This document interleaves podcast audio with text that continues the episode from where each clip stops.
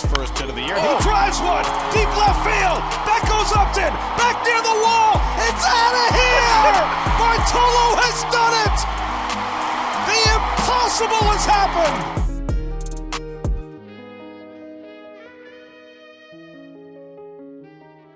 Bonjour à toutes et à tous et bienvenue dans ce podcast TSO. Aujourd'hui, émission un peu particulière puisque nous allons prendre un peu de hauteur sur l'actualité et la saison régulière pour se pencher sur une question que l'on peut dire existentielle. Quel avenir pour la MLB on évoquera ici les ambitions de la Ligue pour son futur, avec notamment les projets d'expansion et ou de relocalisation qui sont dans les papiers et dans les cartons de la Ligue. On reviendra surtout, surtout sur les mesures que souhaite prendre le commissionnaire Rob Manfred pour redonner de l'élan et de l'allant à sa ligue qui en perd de plus en plus, euh, notamment sur le plan des téléspectateurs. Et pour m'accompagner dans cet épisode hors série du podcast TSO, j'ai l'énorme plaisir d'accueillir celui qui est un peu le parrain de The Strikeout, le journaliste Beansport, Benjamin Bernard. Bonjour Benjamin, comment allez-vous?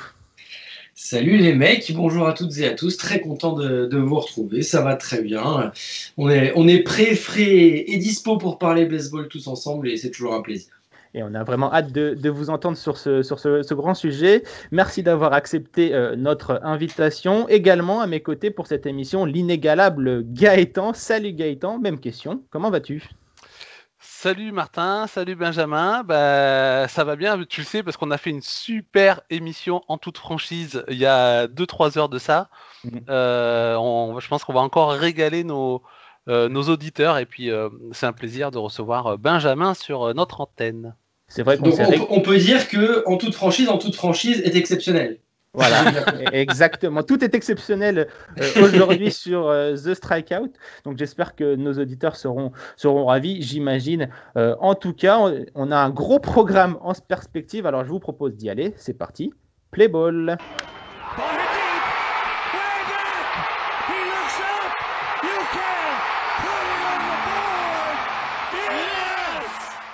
Avant de rentrer dans le vif du sujet, Benjamin, je, me tourne virtuellement euh, vers vous pour vous présenter, même si j'imagine que. Je me permets, à hein, Martin, je vais te couper tout de suite, mais tu vas me tutoyer. Ça sera beaucoup bah, plus euh, ah, merci Benjamin pour tout le monde, parce que là, le, le vouvoiement, c'est juste pas possible. J'ai essayé de faire. On, se connaît en plus depuis des années, donc euh, tu vas de faire J'essaie de faire la personne professionnelle ici, mais bon, voilà. J'ai Déjà qu'il vient d'être papa, là, tu lui mets un double coup de.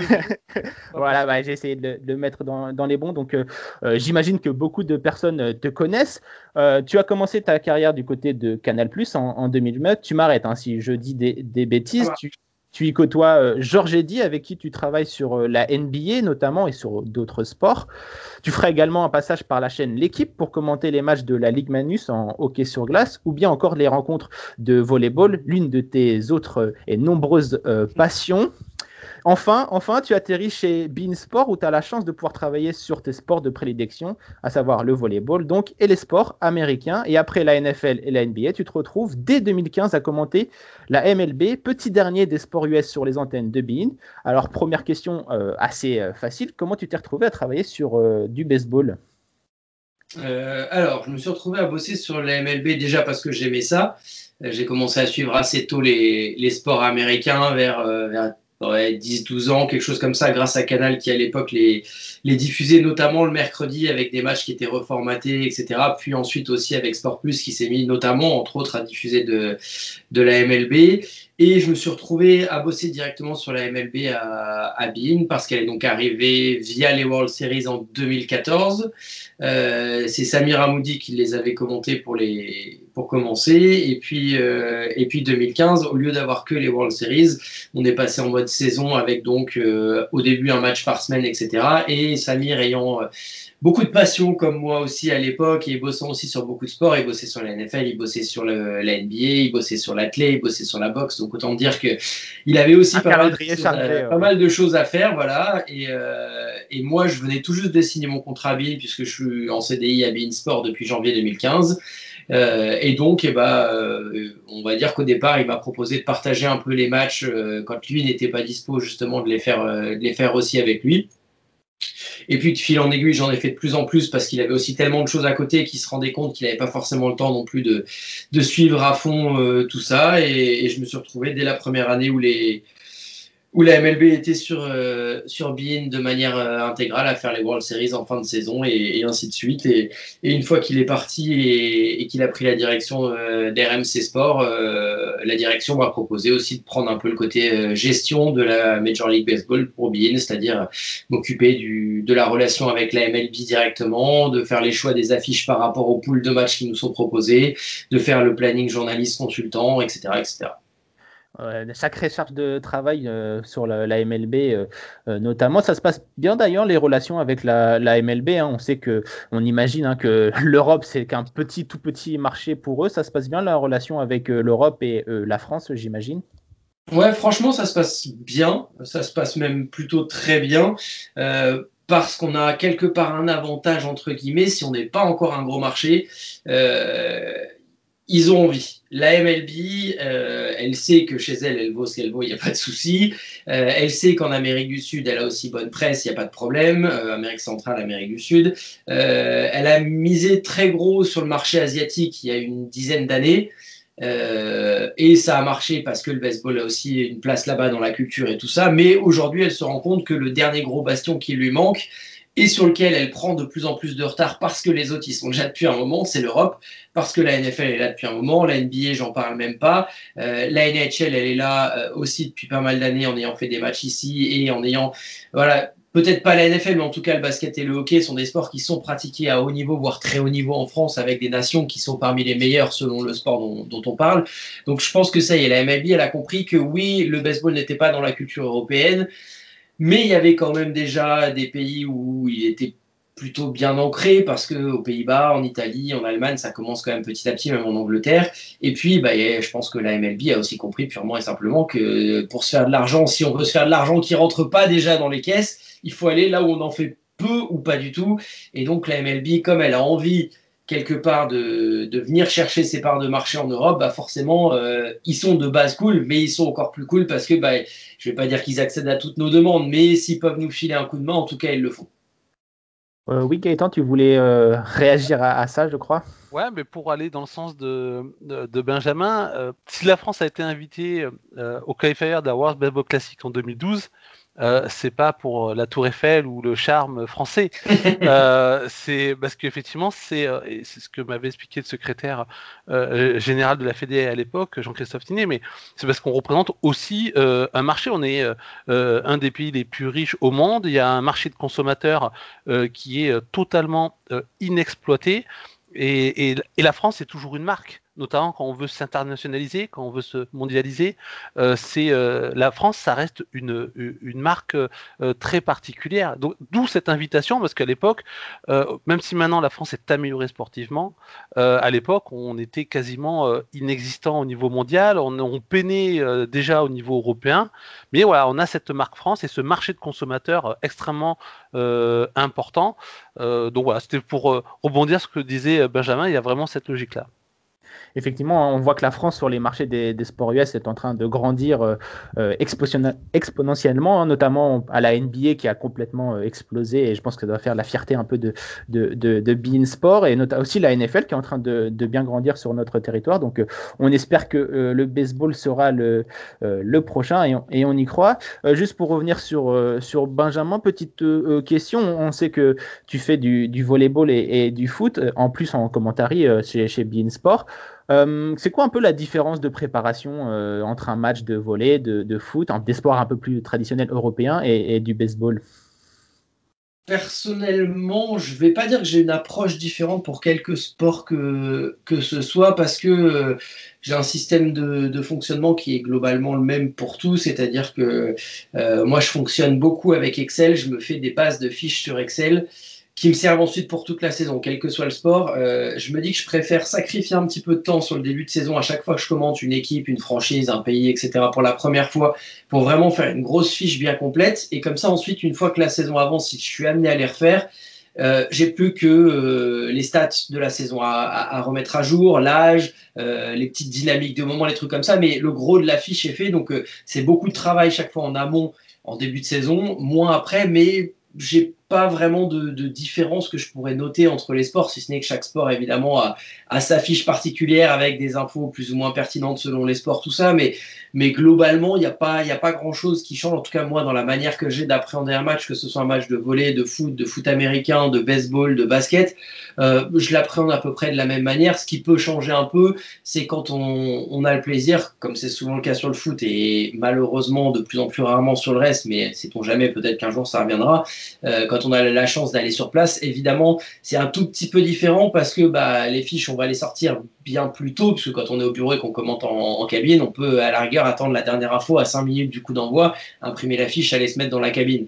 Euh, quand on est sur place, euh, typiquement, je prends l'exemple d'un match de Ligue 2 que je vais aller faire. En général, je vais m'imprimer les fiches le vendredi soir pour partir le samedi matin, aller prendre le train ou l'avion et arriver ensuite au stade et tout. Donc forcément, il y a beaucoup plus d'incertitudes sur mes fiches. Donc, j'ai un travail, une approche qui, est un peu différente et qui me permet, une fois arrivé sur place, de compléter un petit peu, d'aller chercher des infos aussi auprès des différents acteurs, ce genre de choses. Mais sinon, globalement, pour moi, il n'y a, pas de, a pas de vraie différence entre tous ces sports-là, d'autant que je les aime tous autant qu'ils soient. Euh, et, c'est tous pareil, euh, c'est tous un plaisir à chaque fois immense d'avoir la chance de les commenter. Donc, euh, c'est kiff-kiff. Euh, bah écoute, parfait. Euh... Ah, juste pour aller au-delà de ta question, euh, enfin dans la suite, tu, par rapport à la préparation, j'ai bien compris, mais euh, Fred, qui était, qui était chez nous il y a quelques semaines, euh, donc de Bein Sport, nous disait que euh, il y avait quand même dans le. Non, mais si vous prenez pour argent comptant tout ce que dit Fred Schweiker, ah ouais, mais non, mais d'accord. ah, mais voilà, après les tensions Bein Sport. confiance. On l'embrasse d'ailleurs, effectivement. Il était très sympathique avec nous. Ah, mais il nous disait que c'est vrai que dans le baseball, il y a pas mal de temps mort, contrairement à le volet, le, le, foot, surtout, et encore plus le volet quand même, hein, où ça part dans, dans, dans, dans tous les sens, c'est toujours rythmé. Euh, le baseball, il y a beaucoup de, temps mort. Est-ce que quand même là, il y a une, il y a à la fois dans le commentaire et dans la préparation, il y a euh, un surplus peut-être à faire pour pouvoir justement gérer ces, euh, ces fameux temps morts, notamment avec les, consultants? Alors, je dirais pas qu'il y a un, surplus dans le sens où j'aime bien partir pour commenter un match en me disant, je suis prêt à toutes les éventualités. J'ai suffisamment de billes sur chaque mec, sur chaque équipe, sur machin, pour parer à toutes les éventualités. Pour moi, la différence, effectivement, c'est peut-être que sur le baseball, je sais globalement toutes les petites histoires, les petites anecdotes, les machins. Tiens, il aimait ça quand il était gamin, il a joué avec tel joueur, il a fait ci. Euh, je sais que sur le baseball, il y a 90% de chances que je le passe à un moment dans le match parce que j'aurai le temps de le passer. Je sais pertinemment, à contrario, que sur du volet, comme tu dis, sur du foot, euh, ou du foot américain, bah, il y en aura peut-être 20%, 30% qui seront utilisés et les autres, bon, bah, c'est pas grave, je les aurai pour plus tard. Mais, mais dans ma préparation, en tout cas perso, euh, j'essaye de creuser autant que ce soit du foot, du volet, du foot américain, du baseball, même si l'utilisation derrière sera pas la même et que peut-être sur le baseball, je devrais plus y revenir une fois de temps en temps parce que bah, je vais toutes les avoir utilisées et je vais pas répéter 150 fois la même anecdote. Mais, mais de base, en tout cas, euh, je vais chercher autant de sommes d'informations parce que, parce que je trouve ça toujours intéressant. Et puis qu'on sait jamais aussi. Euh, un match de foot américain, il peut être interrompu parce qu'il y a un orage. Et dans ce cas-là, il va falloir broder un petit peu, même si on risque de mettre un petit programme, un petit interprogramme. Euh, un match de foot, il se passe quoi que ce soit au stade. on perd cinq minutes et il faut broder pendant cinq minutes. Bah, il faut aussi avoir des choses à dire. Donc, je, préfère me dire que j'ai tout de base et avoir tout cherché plutôt que de me dire non, bah là c'est du baseball, donc j'ai vraiment besoin, là c'est du foot, je vais y aller tranquille si par malheur un jour il se passe un truc, je vais me retrouver le bec dans l'eau et j'aurai l'air d'un con. Donc, de base, je préfère assurer le coup à chaque fois. Et d'ailleurs, ça, a dû euh, bien te, servir, hein, notamment sur ce magnifique euh, Boston Red Sox Los Angeles euh, Dodgers en, finale des World Series. Non, alors là, à ce niveau-là, plus rien plus rien n'est utile. Il y a, là, on pourrait avoir 10 000 anecdotes par joueur, on les aurait toutes passées, on aurait été à poil quand même. Euh, à, ce moment-là, tout ce qui compte, c'est la force mentale, la force physique, et, surtout ne pas tomber dans, le dans le, la déprime parce que sinon c'est fini.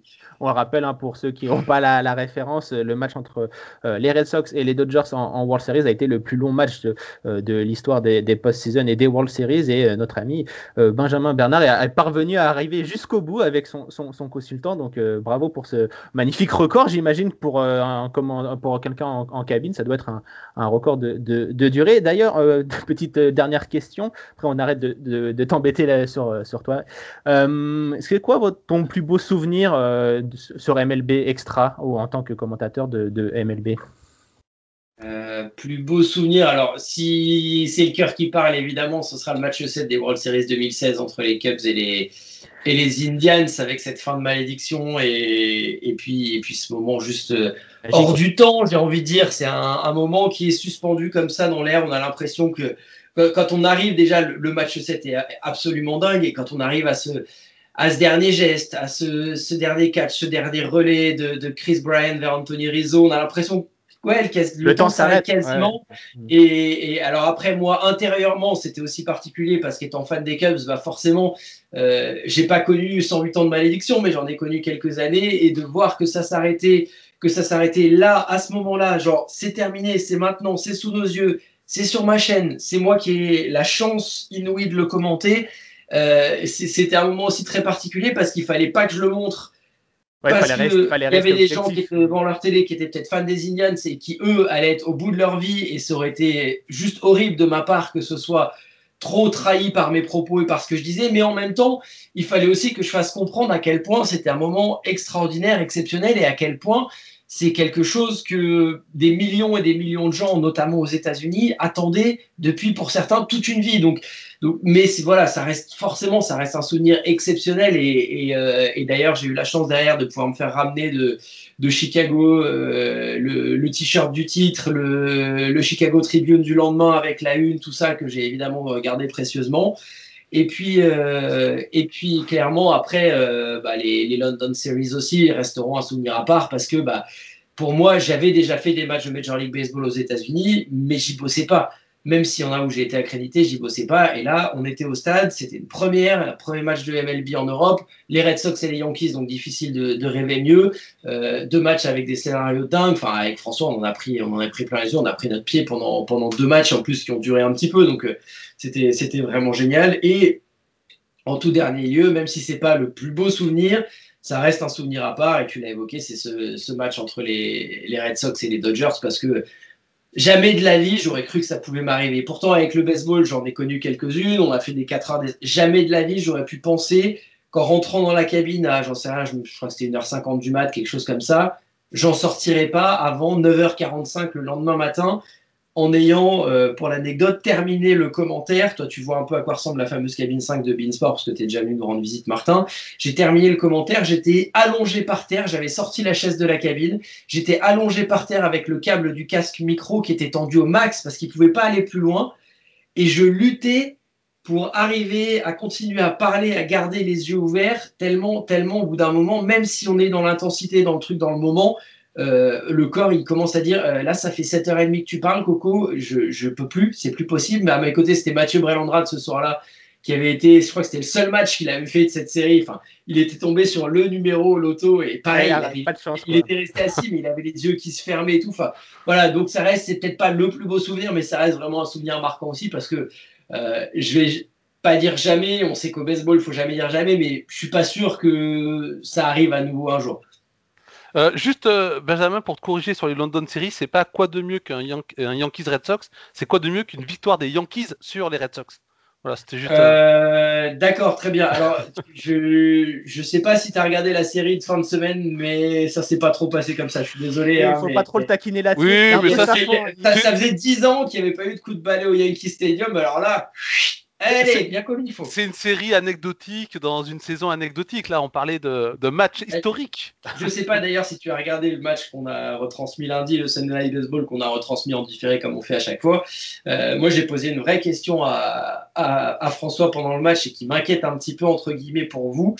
C'est que quand je vois comment ça se passe autour avec les Rays qui sont là où on les attendait, les Red Sox qui sont largement au-dessus de là où on les attendait, alors pourtant que le recrutement n'était pas des plus clinquants, mais ils ont réussi à trouver une alchimie qui est quand même très sympathique. Les Blue Jays qui sont sur la pente ascendante, et ça on le sait, et en termes de, talent d'équipe et tout, ça commence à devenir costaud. Moi j'ai vraiment peur que si euh, la barre n'est pas redressée d'ici à la fin juillet, j'ai un peu peur que ça explose aux Yankees. Alors François me dit non, c'est pas possible, c'est les Yankees et tout. Je pense que si New York est encore 3 voire 4e à la fin du mois de juillet, je serais pas étonné qu'on dise bye bye Haroldis, bye bye Giancarlo ou ce genre de ce genre de joueur et ce genre de contrat. Après, ouais, je, Giancarlo, il va être difficile à être envoyé euh, à droite, euh, à ah, gauche. malheureusement avec son contrat, ouais. Mais après, non, mais je, je on sait pas trop.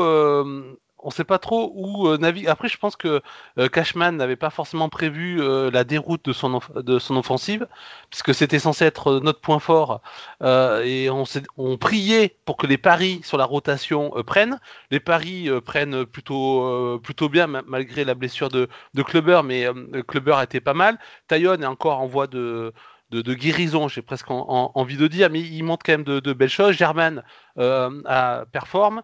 Euh, le, souci, c'est est-ce que c'est un quel est le problème en fait? Est-ce que c'est une mauvaise préparation? Est-ce que c'est Boone qui ne sait pas manager Est-ce que c'est Eric Thames qui n'arrive pas à, bien travailler sur les frappeurs? Est-ce que c'est un problème mental?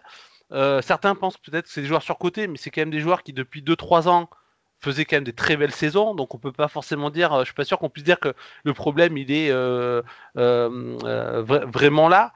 mais c'est vrai que ça peut-être qu'il y aura des choix à faire. Après, J'ai une vraie inquiétude pour les Yankees comme euh, j'en ai pas eu depuis des années et des années.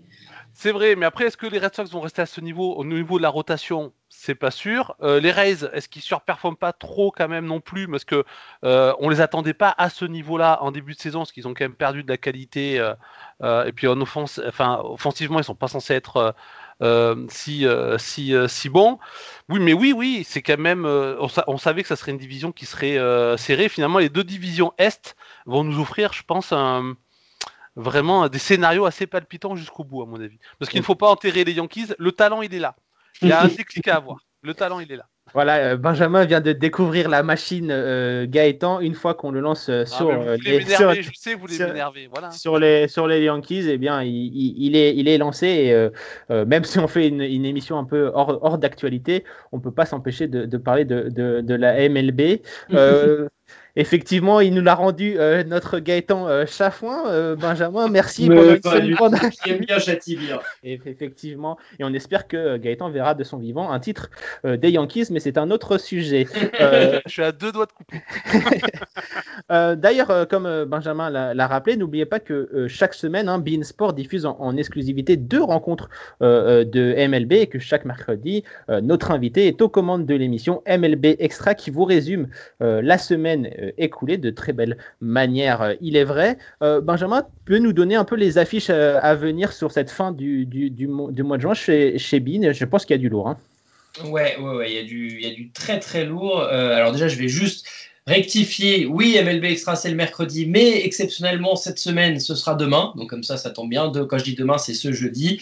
et les affiches, eh ben, ce jeudi, ça commence. On va se mettre plutôt pas mal. Alors j'avoue qu'il y a encore deux semaines de ça, quand j'ai vu que c'était l'affiche disponible pour le jeudi, vous le savez en général, le live c'est le jeudi, je me suis dit, ah, euh, c'est dommage, ça aurait pu être mieux. Et puis finalement, bah, vu les dynamiques actuelles, pas du tout. Je pense que ça aurait pu difficilement être mieux. Demain, ce sera Brewers at Reds, donc euh, une affiche entre les deux équipes les plus chaudes de la NL Central, avec en plus Freddy Peralta et, Luis Castillo sur le monticule, donc ça va être pas mal du tout. Euh, lundi prochain, le 14 juin, pour le Sunday Night Baseball en différé, on va retrouver le Wrigley Field et j'aurai le plaisir d'être avec François May. Donc ce jour-là, on sera pas copains du tout pour la deuxième fois en quelques semaines. Cardinals at Cubs, donc là aussi ça va être pas mal du tout. On est un peu aimé, NL Central, là, comme ça, voilà. Ça peut arriver, hein, mais après il y a des belles équipes. Les équipes historiques sont du côté de la NL centrale, donc effectivement, euh, du côté des États-Unis, on aime bien les mettre en avant. On pensait qu'elle serait faible et au final elle marche bien cette NL centrale. Ouais, après moi j'attends de voir sur la durée aussi. Je reste un petit peu dubitatif sur euh, malgré tout, quelles que soient les équipes ou l'équipe qui en sortent, s'il y en a une ou s'il y en a plusieurs en fin de saison, je suis pas sûr qu'en playoff ça aille très très loin. Mais ça, on y reviendra et, on verra. Voilà.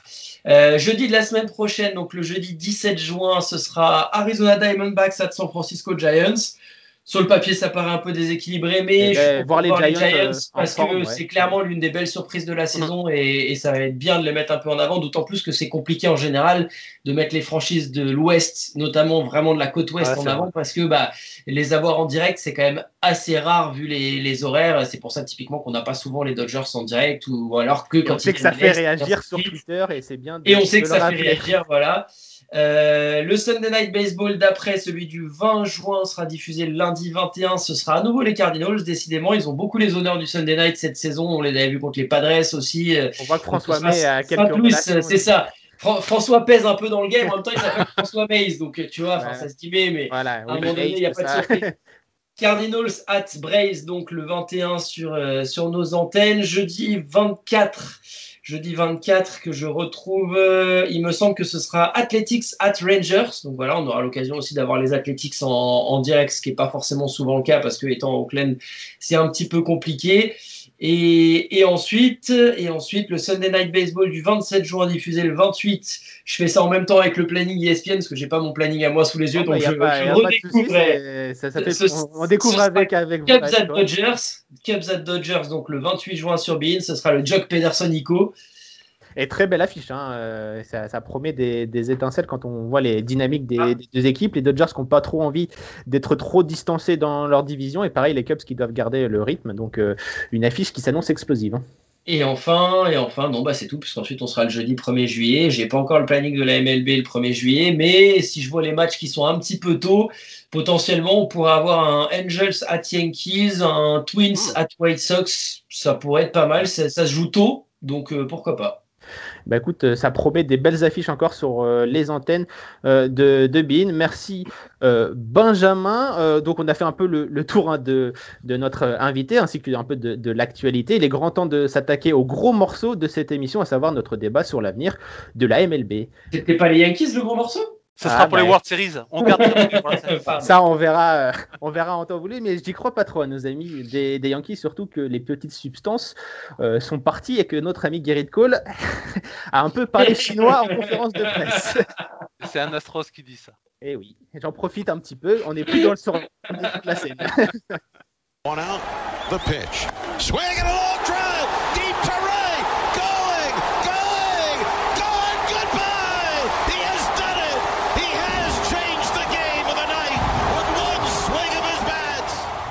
Un peu comme les sujets sur euh, la neige ou la rentrée des classes, c'est un dossier qui revient sur le devant de la scène quasiment chaque année, le cas des Oakland euh, Athletics, un nom de franchise mythique, mais pourtant qui a du mal à se faire une place dans le paysage depuis son arrivée à Auckland en 1968. Pourtant, pourtant, la franchise a connu de nombreux succès à Auckland, avec notamment quatre titres de champion, dont trois consécutifs entre 72 et 74. Mais coincé entre les autres superpuissances de la côte ouest, que sont les riches et mythiques voisins, les Giants de San Francisco et les Dodgers de Los Angeles, difficile d'exister, surtout quand le propriétaire prône les restrictions euh, budgétaires. L'équipe tente tant bien que mal de rivaliser sportivement, mais doit en plus composer avec une enceinte vétuste destinée à la base au football américain le club des Riders a cohabité avec euh, les A's euh, au Coliseum. C'est d'ailleurs ce dernier qui est au cœur du problème et depuis de nombreuses années, la franchise euh, des Athletics cherche une nouvelle enceinte, un nouvel emplacement pour se construire son propre stade. Dernièrement, elle espérait pouvoir construire son nouvel écrin, mais à chaque fois, ces projets se sont soldés par des échecs.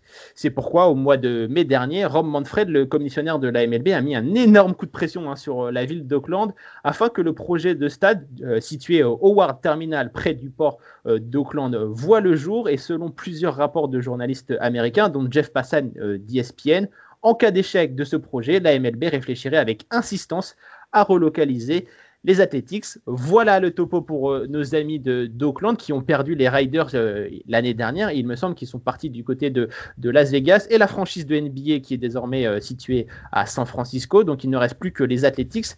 Alors Benjamin, que penses-tu hein, de cette situation du côté d'Auckland et des Athletics? Alors déjà, quand tu as dit c'est un dossier qui revient sur le devant de la scène chaque année, je me suis dit tiens, on va parler de Moneyball encore qui a été diffusé hier, peut-être bah, un peu sur Netflix. C'est un peu le seul truc baseball qu'on est sûr de retrouver tous les ans à la télé française, globalement. Moi, il, fait du, il fait du chiffre et toujours un très bon film. Mais il fait du chiffre, il fait parler, et c'est vrai que j'ai très souvent des gens qui viennent me parler du baseball via Moneyball quand il a été diffusé, donc grand bien lui fasse et, tant mieux qu'il existe. Très bonne porte d'entrée, et on ne remerciera jamais assez notre ami Brad Pitt.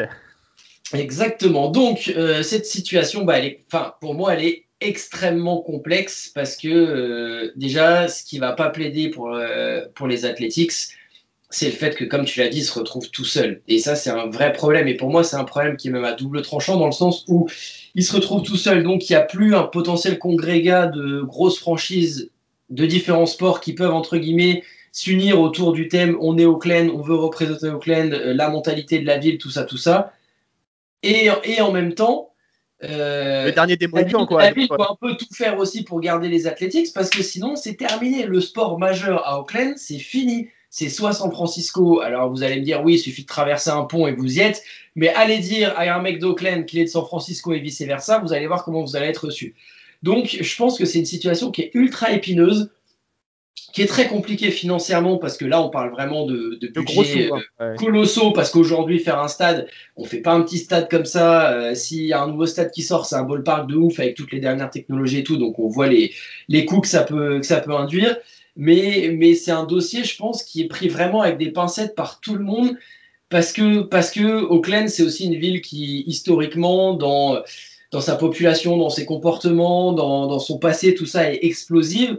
Et je pense que si d'un coup sortait la bombe, les Aces sont relocalisés, partent, j'en sais rien, euh, sur le nord-ouest des États-Unis, partent à Vegas, machin, ça peut être une vraie bombe aussi qui peut vraiment euh, faire beaucoup, beaucoup de dégâts. Donc, à mon avis, euh, tout le monde de son côté se regarde un peu en chien de faïence en mode j'attends que lui bouge pour bouger aussi. Et, j'ai peur que la situation, elle s'éternise un peu et que justement, on en arrive à ce point de non-retour à un moment où ça va tellement s'éterniser que même Fred va dire, bah, puisque c'est comme ça, maintenant il y en a marre, moi je les prends, je les emmène ailleurs. en, ayant, parce que je suis sûr qu'il a déjà au moins dans Il y a beaucoup de dossiers sur la table. Un mec, un mec qui lui a dit, si tu m'amènes les Athletics, moi je te donne le chèque qu'il faut pour avoir les Athletics. Je pense évidemment en premier lieu, même si c'est pas les premiers noms qui ont été cités à Las Vegas, parce que, parce que la ruée vers Vegas est telle ces dernières années, euh, entre euh, la NHL qui est arrivée en première, ensuite la WNBA, ensuite la NFL. Pour moi, euh, voilà, faut, faut pas se leurrer. Dès qu'une franchise MLB va bouger, ce sera probablement pour Las Vegas, et dès qu'une franchise NBA risque de bouger, ce sera probablement pour Las Vegas. Donc, voilà, mais, mais dans l'état actuel des choses, le truc, c'est qu'on n'a rien pour affirmer. En fait, on a plein de rumeurs, euh, on peut lire plein de choses, mais on n'a jamais un truc qui va nous dire, a priori, quand même, c'est vraiment vers cette direction que ça va tendre. A priori, ils vont rester, ils vont faire l'effort d'eux. A priori, ils vont déménager parce que bah, il y aura pas ce qu'il faut pour les garder à Auckland, mais c'est une situation que je trouve absolument désolante parce que personnellement, je suis fan d'aucune des franchises passées ou présentes d'Auckland mais c'est une ville qui doit avoir, euh, qui doit avoir du sport, c'est pas possible autrement. Et c'est aussi un peu ce statu quo qui fait énormément de mal aux, aux. Hein. On le voit, c'est assez triste de voir ce stade, le Coliseum, euh, qui est euh, des, nombreuses parties du stade, des tribunes qui, sont fermées, euh, le stade quasiment vide, malgré quelques portions d'irréductibles qui font énormément de bruit, notamment dans le champ droit du, du, du, Coliseum. Gaëtan, on le sait, hein, la franchise des, des Athletics, c'est un nom mythique hein, de la MLB, mais ce qui est assez particulier avec cette franchise, qui remonte au, tout début du XXe siècle, c'est qu'elle n'a jamais vraiment trouvé euh, sa place euh, aux États-Unis, puisque Auckland, c'est déjà sa troisième ville d'adoption. Oui, exactement. Euh, alors, par deux fois, elle a semblé avoir trouvé sa place. C'est à Philadelphie et, à Auckland. Mais effectivement, à chaque fois, il, y a quelque chose qui l'a poussé faire le départ. Alors, Bon, c'est marrant parce qu'on en a parlé tous les deux il y a quelques heures euh, dans le cadre du podcast sur les Phillies. Mais effectivement, quand les Athletics euh, arrivent à Philadelphie, euh, enfin, sont créés à Philadelphie en 1900 avec l'arrivée de l'American League, euh, les, les, Athletics sont devenus très rapidement l'équipe de la ville, alors que les Phillies étaient là depuis 1883, euh, mais sans être très performants. Et les Athletics, eux, vont se rendre euh, très très vite compétitifs. D'ailleurs, ils vont prendre tout simplement les joueurs des, Phillies en arrivant dans, la ville.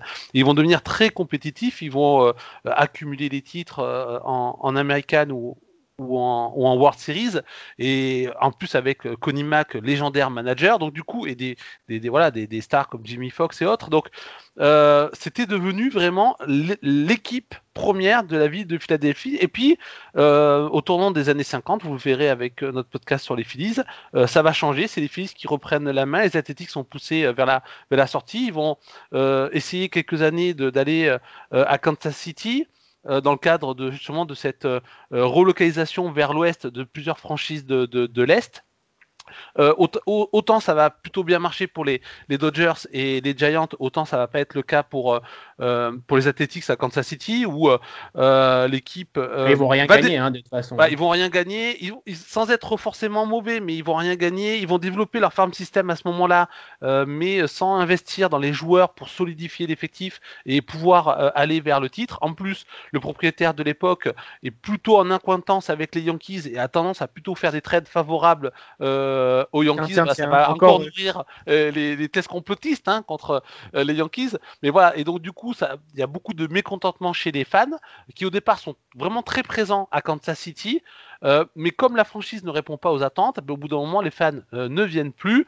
Et là, c'est Charles Finlay qui va reprendre l'équipe et qui va euh, l'amener en 68 à Auckland. Et là, en revanche, bah, très vite à Auckland, tu l'as dit, ils vont être performants puisque il y a cette dynastie des swinging ass du début des années 70 avec Reggie Jackson, Catfish Hunter, Vida Blue. Ça, c'est le travail qui a été fait du côté de Kansas City. c'est le travail de Kansas City qui, qui va payer à, à, Auckland avec une équipe qui n'est pas forcément la meilleure sur le papier, mais qui est une équipe qui est accrocheuse, une équipe qui se bat, qui est hyper combative, qui est clutch et qui en fait déjà correspond à la ville d'Auckland à cette ville populaire euh, qui, euh, qui s'affronte avec euh, sa voisine la bourgeoise et intellectuelle Frisco et, du coup, il y a déjà effectivement ces éléments euh, de, des, As qui sont un peu les outsiders, mais qui arrivent à, gagner. Et ça va se perpétuer dans les années 80, avec notamment ce titre en 89, avec ces fameuses World Series, avec le, séisme lors du, du, match 3. Et puis après, c'est avec Moneyball aussi. C'est cet, état d'esprit de on n'a pas de moyens, on est, les, on est les underdogs, on est les outsiders, on ne croit pas en nous, parce que bah, effectivement, l'argent, les stars, elles sont à San Francisco mais nous aussi, on est capable de faire quelque chose. Et c'est vrai que euh, je pense que vraiment les Athletics a, vraiment pris, euh, euh conjugué avec, avec cette ville d'Auckland. Et euh, par exemple, s'ils déménageaient à Vegas, c'est pas du tout le même délire quoi. Alors les Raiders avaient aussi cet état d'esprit là, ils sont pourtant partis à Vegas, hein, leur colocataire du Coliseum. Euh, est-ce que ça va être le cas aussi pour, euh, pour les Athletics? Mais en tout cas, voilà, il y a quelque chose qui revient souvent dans cette franchise, malheureusement. C'est vrai que, comme le disait euh, Benjamin, les Athletics, c'est vraiment forger une identité collée à la ville d'Auckland, qui est la ville travailleuse par, par excellence par rapport à, comme tu l'as dit, la shiny San Francisco. du coup, je vais devoir poser la question à 4 milliards. Selon vous, est-ce que les Athletics vont bouger dans un futur plus ou moins proche? Euh, Benjamin, euh, tout simplement, oui ou, non, à ton avis? Ça m'attriste, mais oui. Et pareil, euh, Gaëtan? Je suis partagé. Je pense que la solution numéro un, elle est toujours à, Auckland. mais comme le disait Benjamin, il ne faudra pas que la situation s'éternise, parce que sinon on peut très très vite arriver au point de, de non-retour. Et s'ils sont relocalisés, j'espère qu'ils iront à Portland, qui est aussi une, ville qui correspondrait bien à l'état d'esprit des Aces. Eh ben écoute, euh, très merci pour cette euh, passe décisive puisque euh, on, va enchaîner. Hein. les relocalisations, c'est un peu dans l'air du temps en ce moment du côté de la MLB. Il n'y a pas que les Aces qui sont dans le collimateur de, de, la ligue. Il y a également nos amis des Tampa Bay Rays, même si sportivement ça va beaucoup beaucoup mieux sur le terrain avec une participation au World Series en 2020 et donc maintenant ils mettent la misère aux, Yankees. L'attractivité du Tropicana Field ne fait pas ne fait pas sauter de joie notre ami euh, Rob Manfred, notamment euh, euh, l'affluence des, spectateurs, les téléspectateurs, etc. On avait même parlé d'un retour de Montréal avec une garde alternée entre les Rays à Tampa Bay et à, Montréal, mais ça ne que très peu de chances d'aboutir, notamment du côté des joueurs qui s'étaient plaints du fait d'avoir deux domiciles et que forcément c'était compliqué pour avoir une, une vie de famille. Benjamin en a parlé un tout petit peu juste avant. Il y a pas mal de villes hein, qui commencent à faire les yeux doux à la MLB. En tête de gondole, donc euh, Las Vegas, mais il y a également et surtout Nashville, qui est un très très gros projet et qui avait même déjà recruté euh, Rob euh, Dombrowski, le GM des, des Phillies, qui, était, qui faisait partie du projet avant d'être recruté à Pont d'Or par les Phillies pour devenir leur, GM. On pense également à Mexico ou Portland, comme a parlé Gaëtan. Alors, messieurs, est-ce qu'on va avoir droit à une nouvelle expansion, la première depuis 1998 Gaëtan, peut-être? Bah, on sait que déjà le c'est dans l'air du temps depuis plusieurs années parce que c'est une logique qui s'est euh, euh, installée dans les quatre sports euh, majeurs. cette idée de d'expansion. Après, il faut que les conditions soient réunies. une des un des problèmes actuellement de la MLB, effectivement, c'est le dossier des, des, Tampa Bay Rays qui savoir est-ce qu'il faut relocaliser ou pas. Il y a maintenant le dossier des Athletics et on sait qu'avant de parler d'expansion, il faut d'abord voir si des équipes vont être relocalisées, puisque après justement, selon où les équipes sont relocalisées, ben, ça peut libérer ou pas des, des, des, des, des, places dans, certaines villes. donc la, la, question, elle, va, on doit d'abord régler le problème de ces franchises, sachant que je ne crois pas du tout à la garde partagée entre, les, euh, entre euh, Tampa euh, et, Montréal. Je ne sais pas ce qu'en pense Benjamin, mais je trouve que c'est illusoire à la fois parce que. la, vraie question, c'est qui est papa et qui est maman en fait entre Tampa et Montréal. il, va falloir Effectivement, il y a un problème, il y a un problème pratique. Et puis il y a un problème aussi culturel, c'est-à-dire une équipe, il y a, elle doit développer un attachement, un attachement identitaire pour pouvoir euh, ben, faire fructifier son marché local. Euh, est-ce que en ayant, euh, tu ne trouves pas qu'il y a la même identité, la même philosophie de vie et de, climat météo entre Tampa et, Montréal? C'est ça le fond de ton message ouais, bah, Disons qu'au niveau de la météo, il y a peut-être une filiation, mais elle est un peu difficile à, à, à, voir. Hein. Et non, voilà, donc il faut déjà régler ces problèmes-là, ensuite en parler d'expansion. Et quand on arrivera vraiment à parler sérieusement d'expansion, effectivement, c'est premièrement, c'est est-ce que la MLB est en capacité, est-ce que c'est profitable pour elle de, de, de, s'étendre. Euh, quelle ville à ce moment-là? Et puis bon, il y a le prix d'entrée quand même assez important, c'est 2 milliards. Alors oui, il y aura toujours des gens pour payer.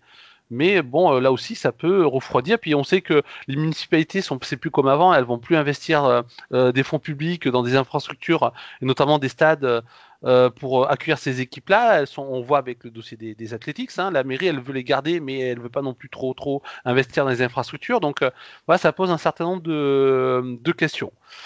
Non, mais c'est vrai qu'en plus, avec le contexte économique difficile, avec le, post-pandémie qui a énormément affaibli les caisses euh, des, présidents de clubs et de la MLB, c'est vrai que ces portes d'entrée à 2 milliards, ça peut commencer à faire réfléchir, notamment pour renflouer euh, les caisses. Euh, Benjamin, je pense que ça peut être une des solutions si la MLB veut gagner des sous rapidement, c'est d'ouvrir un peu ces, expansions et ça ferait plaisir notamment aux marchés comme Nashville, Las Vegas ou même la Nouvelle-Orléans, que j'ai oublié de citer, et qui est la ville qui a avec le plus de distance pour voir du baseball, c'est à la Nouvelle-Orléans. Ouais, c'est sûr. Après, je pense que le, vrai fond du problème, Gaëtan, il l'a parfaitement donné. Avant de parler expansion, déjà, réglons les problèmes de relocalisation. On a quand même deux franchises qui sont potentiellement sur le départ, ou en tout cas qui pourraient bouger. Euh, pour moi, si on a deux candidats sérieux et vraiment on veut faire évoluer les choses, il va peut-être falloir commencer à penser comme ça d'abord, même si c'est dur, ça serait extrêmement dur, ça me ferait encore plus mal pour Oakland que pour Tampa, mais, mais pour les deux quelque part. Euh, parce que l'expansion, c'est bien gentil, mais l'expansion, ça veut dire qu'on passe de quoi? On passe de 30 à 32. Donc qu'est-ce qu'on fait? On passe de 3 divisions de 5 à 4 divisions de 4 de chaque côté dans chaque ligue? Donc ça veut dire qu'on casse des rivalités, qu'on en crée des nouvelles. Enfin, c'est un micmac pas possible, on se rend pas compte, mais surtout sur une saison de MLB telle qu'elle est, avec 162 matchs, avec 19 matchs contre chaque équipe de la même division qui représente une vraie rivalité et pour beaucoup qui sont historiques et tout c'est pas juste aller trouver deux nouvelles villes ou quatre nouvelles villes. Et, en plus de ça, on s'attaque à un truc qui est quand même déjà bien en place et on arrive sur des chiffres qui, pour moi, aller au-delà des 30 où la NFL l'a fait arriver à 32, mais, mais plus que ça, ça va commencer à un moment donné aussi à devenir compliqué. Euh, c'est une gestion absolument dantesque. Donc, qu'on s'occupe déjà des relocalisations, qu'on règle le truc. Est-ce que ça bouge, est-ce que ça bouge pas? Si vraiment ça bouge pas et que Tampa et finalement euh, Oakland assurent on est là pour rester encore 15 ans, 20 ans, 50 ans, on va mettre les ronds, il n'y a pas de problème. Dans ce cas-là, ok, vu qu'il n'y a aucune franchise sur le point de bouger, si vraiment on a des candidats extrêmement pressants qui amènent le billet, qui payent le droit d'entrée, qui montrent pas de blanche, qui ont un stade flambant neuf, etc., etc., bon, bah, on réfléchit, on a combien On en a deux vraiment sérieux, bon, bah, peut-être qu'on passe de 30 à 32, on en a quatre. Euh, grand maximum, on pousse jusqu'à 34 et on se réorganise derrière, mais ça va être un tel micmac que pour moi, ça ne doit pas être la première, euh, la, première idée, la première réflexion. Vraiment, on, reste sur cette relocalisation potentielle, on règle tous ces soucis-là, et une fois que ce sera fait, on met tout sur la table et on voit ce qu'il en est. Rapidement, Gaëtan. Ouais, pour, euh, pour aller vite fait dans le sens de, Benjamin, euh, c'est bien de parler d'expansion, mais quand on voit le nombre de fans de baseball qui se plaignent de ne pas pouvoir aller au stade parce que c'est trop cher, ou pas pouvoir regarder les matchs parce qu'aux États-Unis il y a ce système de, blackout, et que donc, et même les joueurs se sont plaints de l'accessibilité des matchs euh, pour les fans. Alors c'est bien de vouloir ouvrir de nouveaux marchés, mais si déjà on n'arrive pas à faire fructifier les marchés existants, euh, voilà, ça doit poser question. Et si vous voulez vous intéresser à cette question-là, bah, il y a Mathieu, un de nos nouveaux chroniqueurs sur TSO, qui a fait un super article sur justement le, le dossier des expansions, des relocalisations. Je vous le conseille. Eh bien, merci euh, Gaëtan pour euh, la passe décisive. pour... Et je rajoute un tout petit truc, si tu permets aussi pour tous les fans de baseball comme ça, parce que je l'ai vu il y a pas longtemps et on parlait de Portland comme une ville qui pourrait potentiellement vouloir avoir du baseball. Si vous avez Netflix, je vous conseille The Battered Bastards of Baseball, qui parle de l'histoire vraie des Portland Mavericks, une euh, équipe de ligue euh, mineure il y a quelques années qui était une équipe indépendante. Il y a une petite, euh, un petit paquet d'années. Et c'est absolument dingue. Je connaissais pas du tout cette histoire et le doc, il est incroyable. Et Benjamin sait absolument comment parler à, à, Gaëtan. Il, ah, c'est magnifique. C'est magnifique. En tout cas, ce, ce, projet de relocalisation, ça va euh, encore nous promettre des, des années euh, agitées, notamment du, du côté euh, d'Auckland. Mais l'avenir de la MLB risque aussi d'être chamboulé sur le plan du jeu. Et ça a déjà eu lieu, puisqu'en 2020, la Ligue a mis en place des nouvelles règles afin d'essayer de rendre le baseball plus attractif, plus rapide, pour essayer de conquérir des nouveaux marchés ou de reconquérir son, son cœur d'électorat. C'est la période. C'est donc comme ça que la saison dernière, on a eu le droit à l'ajout de la règle du coureur en deuxième base pour les extra innings, le DH universel ou encore la règle des trois batteurs pour, euh, pour les lanceurs. Seuls les, les coureurs des extra innings et la règle des trois batteurs restent pour 2021. Euh, Benjamin, qu'est-ce que tu penses de, de, ces, de ces deux ajouts? Pour moi, c'est du 100% gagnant. Sur les trois, la seule que j'aurais pas gardée, c'était celle du DH universel. Ils l'ont gardé l'an passé sur cette saison euh, en tout point particulier et on sait pourquoi. Et on a simplement conservé le coureur en deuxième base sur les extras cette saison et les trois batteurs pour un lanceur qui rentre. Et je trouve ça très bien. Euh, le coureur en deuxième base, c'est très bien parce que bah, typiquement, avec cette règle-là, je pense pas qu'on aurait passé 7h30 du côté du Dodger Stadium dans le fameux match entre les Red Sox et les Dodgers au World Series. Et, et ça donne un côté encore un peu plus stratégique qu'on a parfois perdu sur le baseball de ces dernières années. Ah, le retour des j'ai un, coureur, j'ai un coureur sur base, je dois le faire avancer, je dois le faire rentrer peu importe ce que ça me coûte, je dois le faire rentrer parce que si je le fais rentrer, je me mets en position de gagner le match. Et, pour le coup, vu qu'il est déjà sur base, c'est pas forcément en allant sortir la balle du terrain, même si je suis un grand fan de home comme tout le monde et tout ça. Euh, voilà, quand je dis ça, moi je pense la première chose à laquelle je pense sur ces dernières années en prenant un peu l'historique de la MLB sur Bean, c'est les Royals de 2015 avec ce motto Keep the line moving où on mettait un coureur sur base, puis deux, et on frappait et on le faisait avancer. C'était pas forcément des grosses bombes, mais ça mettait en jeu, ça mettait en jeu. C'était usant pour l'adversaire. Donc là, c'est un peu la même chose. Le mec est sur base. Comment je me démerde pour le faire avancer d'abord en trois, ensuite rentrer au marbre. Et puis, les trois batteurs, bah, c'était, c'était juste obligatoire à un moment de faire quelque chose parce que, parce que les matchs s'éternisaient de plus en plus. Et, et, ça, ça ne peut que nuire au baseball, même si oui, c'est historiquement un sport un petit peu saccadé, un petit peu long, un peu tout ça. Euh, là, on allait dans des proportions où il y avait parfois des, des lanceurs euh, qui rentraient, qui faisaient deux lancers, qui, sortaient même pas un mec, puis qui rentraient, et ainsi de suite, euh, avec des mecs qui prenaient 45 secondes entre chaque, entre chaque lancer. Enfin, on arrivait à des aberrations qui faisaient que c'était plus possible. Donc pour moi, c'était les deux règles sur trois à garder, et, et c'est du tout bon. Et euh, Gaëtan, on sait que euh, la MLB a encore quelques tours dans, son sac qu'elle est en train d'expérimenter dans, dans, les ligues mineures. Et tu peux nous en dire un peu plus sur ces deux trois règles qu'elle est en train d'essayer? Ouais, ouais, bah en fait c'est même plus que deux trois règles. Donc euh, elle avait passé un partenariat il y, a, un ou deux ans avec l'Atlantic League, donc ligue indépendante, pour tester déjà certaines règles qui sont maintenant mises en place ou testées en MLB ou testées en ligue mineure. Et puis cette année, effectivement, on a plusieurs ligues mineures de tout niveau quasiment, hein, de, de, Simple A à Triple A, on a plusieurs règles qui sont testées. Alors en Triple A, par exemple, on a les bases qui vont euh, euh, être agrandies de 38 à 45 cm, euh, voilà pour favoriser effectivement le, jeu de course sur base. en Double A, on va avoir plusieurs tests. Alors première moitié de saison, par exemple, on va, on va tester les infielders qui doivent rester dans le dirt, dans, dans, la partie euh, euh, terre de, de l'infield. et puis ensuite, dans la deuxième partie de saison, on va tester l'obligation d'avoir deux infielders de chaque côté de la deuxième base. Donc là aussi, pareil, c'est pour, notamment par rapport au shift, hein, c'est Ouais, on voit pour équilibrer un petit peu les. Voilà, on rappelle rapidement pour euh, les, néophytes, les chiffres, c'est les systèmes de défense que vous pouvez voir par exemple euh, aux images quand vous avez les trois joueurs euh, sur le côté droit du, terrain et un seul joueur sur le côté gauche dans le champ intérieur. C'est pour justement, c'est toute une question de statistique puisqu'il se fie sur les statistiques du batteur qui frappe généralement plus d'un côté ou d'un autre. Et effectivement, ça rend un peu moins les, les, coups sûrs plus difficiles à, évidemment à rentrer. quoi et puis avec certains infielders qui sont carrément en outfield euh, sur certains shifts. Donc, euh, et puis en, en, Simple A, euh, ben, on a des tests sur les pick-off, notamment sur comment se désengager de, de, de, la plaque. On a le pitch clock qui a déjà été testé et on continue ce, test. On a bien sûr l'arbitrage automatisé des, des, des, des, balls strike. On a le temps réduit entre les innings, là aussi encore pour gagner du, du temps ou la limite de, euh, de pick-off par, euh, par, par, at-bat voilà, ou par, par lancer. Donc voilà, il y, a plusieurs règles qui sont testées. L'Atlantic League euh, continue elle également de, de, de tester ces règles là, notamment le double hook ou euh, le monticule reculé. Ça aussi, c'est une règle dont on parle beaucoup, notamment en ce début d'année, par rapport à cette domination qu'on a eue des, euh, euh, des lanceurs, donc de reculer le, le monticule un petit peu. Alors, toutes ces règles-là, en fait, ce qu'il faut savoir, c'est que le, baseball n'est pas un sport si conservateur que ça, dans le sens où il y a quand même eu souvent des, des, règles qui ont évolué. je pense notamment après, au début des années 60, où on a mis en place des règles pour favoriser les lanceurs parce que les batteurs étaient trop puissants. et au final, les lanceurs sont devenus tellement puissants, notamment en 68 avec l'année des lanceurs, The Year of the Pitcher, et le plus connu c'était Bob Gibson. Euh, là, on a refait des règles pour euh, limiter les lanceurs, mais c'est vrai que euh, à sous Manfred, on a l'impression d'avoir une accélération des règles qu'on n'a plus connue depuis en fait les, premières décennies du baseball.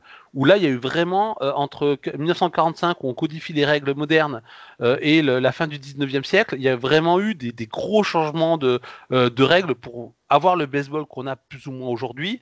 Et on n'a jamais autant connu une accélération dans la modification des règles. juste très rapidement, je pense que oui, il y a des, pour moi, pourtant, je suis très traditionnaliste hein, à ce niveau-là, très conservateur des fois. Mais, oui, je pense qu'il faut faire évoluer les règles. Et par exemple, la règle des trois batteurs, je trouve qu'elle est très bien. Elle revient à l'idée même du baseball que les lanceurs doivent quand même souvent être sur le monticule. Euh, en revanche, euh, pour moi, le coureur en deuxième base, c'est une hérésie. Mais si on doit aller dans cette hérésie-là, on peut la limiter. Par exemple, mettre cette euh, règle plutôt à partir de la douzième manche. Ou alors mettre le coureur en première base. Parce qu'en deuxième base, c'est vraiment trop, trop, trop facile. Et on a vu euh, des fins de match euh, presque ridicules avec, avec cette règle où finalement il y avait, il y avait quasiment rien qui était fait. Mais voilà, il suffit d'une erreur et puis d'un petit bunt et puis on, va marquer le point. Donc je pense qu'il y a des choses un peu à moduler comme ça. Bah, de toute façon, tout sera modulé et rediscuté, puisqu'on le rappelle euh, rapidement, hein, euh, il va y avoir les nouvelles discussions du, du, CBA à la fin de cette euh, saison régulière, avant la saison 2022. Et on a vu comment ça s'est terminé les négociations entre le syndicat des joueurs et la MLB pour les négociations concernant la saison 2020 avec la pandémie, où ça a été très très tendu, et c'est le moins que l'on puisse dire. à la fin de saison 2021, avec tout ce qui se profile à, à l'horizon, ça risque d'être très agité et il y a beaucoup qui commencent à, craindre qu'il y aura euh, peut-être une grève des, joueurs. Alors euh, rapidement, je vais demander à, Benjamin, est-ce que tu penses qu'il va y avoir euh, une grève? On ne le souhaite pas, évidemment, mais c'est vrai que c'est un peu dans, les tuyaux, notamment du côté du syndicat, que ça commence à, à grogner. Tu me l'aurais posé cette question avant le Covid. Je t'aurais dit, franchement, j'ai très très peur et à 99%, il y aura une grève et on va se retrouver à minima avec quelques mois en moins, voire une année blanche euh, pour cette renégo. Avec ce qui s'est passé avec le Covid, avec l'absence de minors l'an dernier, avec la diminution du nombre de matchs et donc du salaire au prorata la saison dernière, etc., etc., je ne sais pas si le baseball, dans son intégralité, aux États-Unis, et notamment les minors, mais donc le système entièrement, se relèverait d'une nouvelle année blanche. Donc, je suis un peu plus optimiste et je me dis, on va un peu mettre de l'eau dans son vin de chaque côté pour faire en sorte qu'on trouve un terrain d'entente parce que s'ils le font pas, d'une, ça sera un, coup de pub extrêmement négatif pour tout le monde et pour les joueurs et pour les, pour les, patrons. Je pense que le public cette fois il cherchera pas à dire euh, les plus butés bornés, c'est eux ou c'est eux pour avoir vraiment un coupable. Le public en voudra à tout le monde et, ce serait vraiment perdant, perdant que de ne pas être foutu de trouver un accord qui satisfasse tout le monde, euh, vu ce qu'on a traversé tous ensemble, que ce soit les joueurs, que ce soit le public, que ce soit les propriétaires. Ça a été un truc extrêmement compliqué, c'est même pas entièrement terminé, même si euh, touche du bois pour l'instant, il y a eu quelques petites alertes en début de saison, le Covid a l'air de nous laisser à peu près tranquille en ce qui concerne la MLB cette année. Euh, donc voilà, mais, mais je suis un peu plus optimiste que je l'aurais été si on en avait parlé pré-Covid. Euh, Gaëtan, je te pose également la, question. Tu, 100% euh, d'accord. Ah pardon. 100% d'accord en fait avec Benjamin et on l'a bien vu en, 2020. les fans ont été extrêmement déçus, voire en colère de la manière dont ça s'est passé, la, gestion, le début de gestion de, crise et de comment on allait remettre cette saison-là, les dissensions entre l'association des joueurs et la MLB. et puis en revanche on a bien vu que quand la MLB et l'association de joueurs se sont mis très rapidement d'accord sur les bulles, euh, les fans ont été euh, vraiment ravis pour eux. Voilà, c'était ce type de d'engagement, de, travail commun qu'on attendait de, euh, de, toutes ces parties-là. Et puis effectivement, oui, je pense que la, saison à 60, à 60 matchs, elle a été un traumatisme de se dire, ben voilà, on peut ne pas avoir du baseball dans certaines circonstances. Et le pire, c'est qu'en plus d'un pandémie, on peut ne pas avoir du baseball à cause de, problèmes d'argent et de de, problèmes de riches quelque part hein, entre les joueurs et euh, les propriétaires. Et puis je pense qu'il ne faut pas oublier que le traumatisme de la grève de 94-95, qui est encore bien dans les esprits, qui a vraiment mis le baseball en danger, puisque après il a fallu quand même euh, des courses au home run stéroïdées pour pouvoir sauver le, baseball, tellement les, fans avaient été dans la détestation du baseball qu'on leur avait proposé, enfin, euh, ou plutôt de, des gens qui étaient autour du baseball. De toute façon, les grèves euh, de joueurs ou de propriétaires, enfin les lockouts, ont jamais été euh, acceptés par les, par les, par les fans. Pour eux, c'est des problèmes entre riches euh, qui les privent euh, de, de, leur sport, de leur passion. Et on l'a encore vu donc en, 2020. Donc je pense que, comme le dit Benjamin, ça serait pas du tout de l'intérêt de chaque partie de ne pas avoir une saison euh, complète. On voit comment les gens sont heureux d'avoir une saison complète cette année, d'avoir des gens dans les tribunes, d'avoir le baseball qu'ils attendaient. ça serait, je pense, dramatique pour, le, pour le baseball.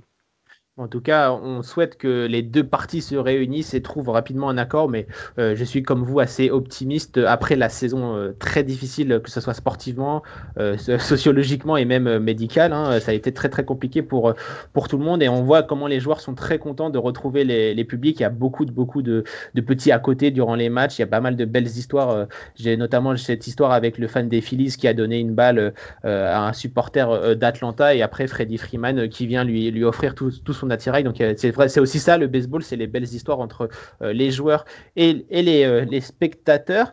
Euh, voilà, je pense qu'on va arriver au bout de, ce podcast. Euh, on va terminer en parlant et en rappelant que, euh, évidemment, le baseball est disponible chez nos amis de, de Bein Sport avec Benjamin Omanette et toute son équipe que, l'on salue, Frédéric que l'on a reçu ici, ainsi que ce consultant comme Chris Gogno qu'on a également eu le, plaisir et la chance de recevoir, François May ou encore Mathieu Brelandrade. Et on salue également toutes les équipes de l'ombre. On n'en parle pas assez souvent, mais ils font un travail exceptionnel. Je pense que Benjamin, tu voudras peut-être faire une petite dédicace, notamment à tes chefs d'édition sûrement euh, bah, niveau chef d'aide, on peut citer Florent Aubert et Mathias Duché qui sont les deux plus, les deux plus réguliers. Depuis quelques temps, Mathias qui fait la, la saison régulière et, Flo qui fait les, les World Series. Euh, je vais citer Oscar, notre petit stagiaire qui vient d'arriver mais qui est un fan de, de MLB de, de, dingue, qui a des connaissances incroyables pour son âge de, sur le baseball, sur l'histoire du baseball, sur euh, les dernières saisons, sur tout ça et qui, et qui franchement, j'en doute pas une seule seconde, va devenir un très très bon journaliste parce que parce qu'il a tout pour. Donc, euh, donc, euh, donc voilà. Et, puis après, bah, merci à tous ceux qui bossent de près ou de loin sur le baseball à, à parce que, parce que sans vous, bah, ça, ça n'existerait pas. Donc, euh, c'est parfois compliqué parce qu'on n'a pas les moyens que certains ont, mais on, on, essaie de faire en sorte, en tout cas, de vous proposer la meilleure couverture possible avec les moyens qu'on a et on espère que ça vous plaît aussi.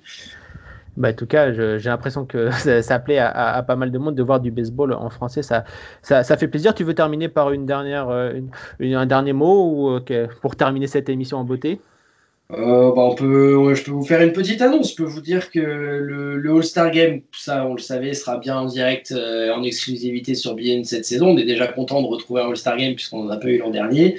Euh, et on a eu la confirmation qu'on serait bien en plateau, donc ça veut dire que ce sera une vraie, vraie belle nuit euh, sur, sur BN. D'ailleurs, le même soir, il y aura un match NBA Finals. Donc ça sera vraiment une nuit sport US sur deux antennes différentes. Il y aura un plateau NBA, il y aura un plateau MLB.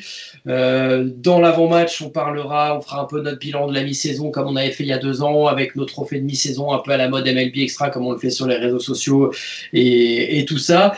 Et puis, euh, et, puis, et puis on est en train d'essayer de mettre un peu un truc spécial sur pied aussi. Donc voilà, Fred et, et François seront en cabine pour commenter le match. Je serai en plateau, ça c'est sûr, avec, euh, avec Christophe. Normalement, on aura un invité supplémentaire en plateau avec nous et on est en train de travailler pour en avoir euh, un ou deux. On va voir euh, via, via Skype. Donc, euh, je peux pas encore donner de nom parce que bah, il n'y a pas encore toutes les validations, tout ça, tout ça, et, et je voudrais pas faire capoter le truc. Mais sachez qu'on qu taffe, qu'on essaie de vous préparer un truc super sympa, un peu comme on avait fait avec Max Kepler quand on avait réussi à l'avoir en Skype il y a deux ans. Voilà, on, on se tourne pas les pouces et, et j'espère qu'on aura la possibilité de vous annoncer rapidement les, les noms de la personne qui nous accompagnera d'abord en plateau, ça c'est quasiment fait, et potentiellement de celle qu'on pourrait avoir en, en, Skype parce que parce que c'est plutôt du lourd, qu'on est plutôt fier de nous et qu'on et qu'on apprécie à chaque fois essayer de, de, vous sortir des petits trucs comme ça pour vous surprendre. Et ben, écoute, du coup, ça serait pour quel match? J'ai pas compris moi. Le All-Star Game. Pour le All-Star ah, Game. D'accord. Eh oui, parce qu'il y a aussi le Field of Dream et notre ami euh, Gaëtan a hâte d'y être euh, également. Le Field of Dream, c'est pas encore fait, mais je vous promets, là aussi, je taffe dessus. Je veux qu'on puisse le faire en direct. C'est normalement, on fait plus direct la nuit parce que c'est compliqué pour plein de raisons. Euh, le Field of Dreams, j'ai déjà demandé il y a deux mois à ce qu'on le fasse en direct et, et ça bosse pour qu'on puisse le faire en direct. Eh ben écoute, on, on a hâte d'être au All-Star Game du coup pour voir un peu tout ce, ce, ce dispositif. Donc euh, je te remercie euh, Benjamin d'avoir participé à cette émission. C'est un véritable plaisir de, t'avoir avec nous. On espère que tu as passé un bon moment également. Excellent moment, plaisir partagé. C'est toujours, toujours très cool de, pouvoir échanger avec vous, comme on l'avait fait avec, avec ceux qui étaient aussi justement au stade olympique à Londres, à Londres il y a deux ans. Donc euh, c'est quand vous voulez, on est dispo. Eh ben écoute, euh, toujours un régal de, de, vous entendre. Je remercie également mon acolyte euh, Gaëtan. Merci de, de m'avoir. Mon alcoolique. Mon ouais, alcoolique, ouais, voilà. Il, il commence à être un peu, voilà. un peu tard. C'est moi l'alcoolique dans, dans, dans, le jeu. Mon acolyte euh, Gaëtan qui m'a accompagné dans, pour cette émission et pour le en toute franchise sur les Phillies qui arrive très bientôt également. Merci Gaëtan. Mais de rien, et un bon fan des Yankees, je rappellerai 27. Effectivement, il, il, ne se cache pas et il n'arrête pas d'en parler. Tout le monde, on a vu notamment sur les réseaux sociaux dernièrement les terribles euh, 27 un peu partout. Euh, quant à nous, on se retrouve très vite euh, avec un petit indice euh, pour nos auditeurs. Effectivement, euh, notre ami Gaëtan a, tout spoilé, mais ce sera évidemment en toute franchise qui revient sur les Phillies et qui sortira la semaine prochaine. Au passage, si vous voulez écouter toutes nos émissions, que ce soit en toute franchise ou nos podcasts d'actualité, n'hésitez pas à vous abonner à notre page Spotify et à nous rejoindre sur nos réseaux sociaux. Twitter, Facebook et Instagram. On se retrouve très bientôt pour une nouvelle émission. Prenez soin de vous. C'était Martin. Ciao. Bye bye.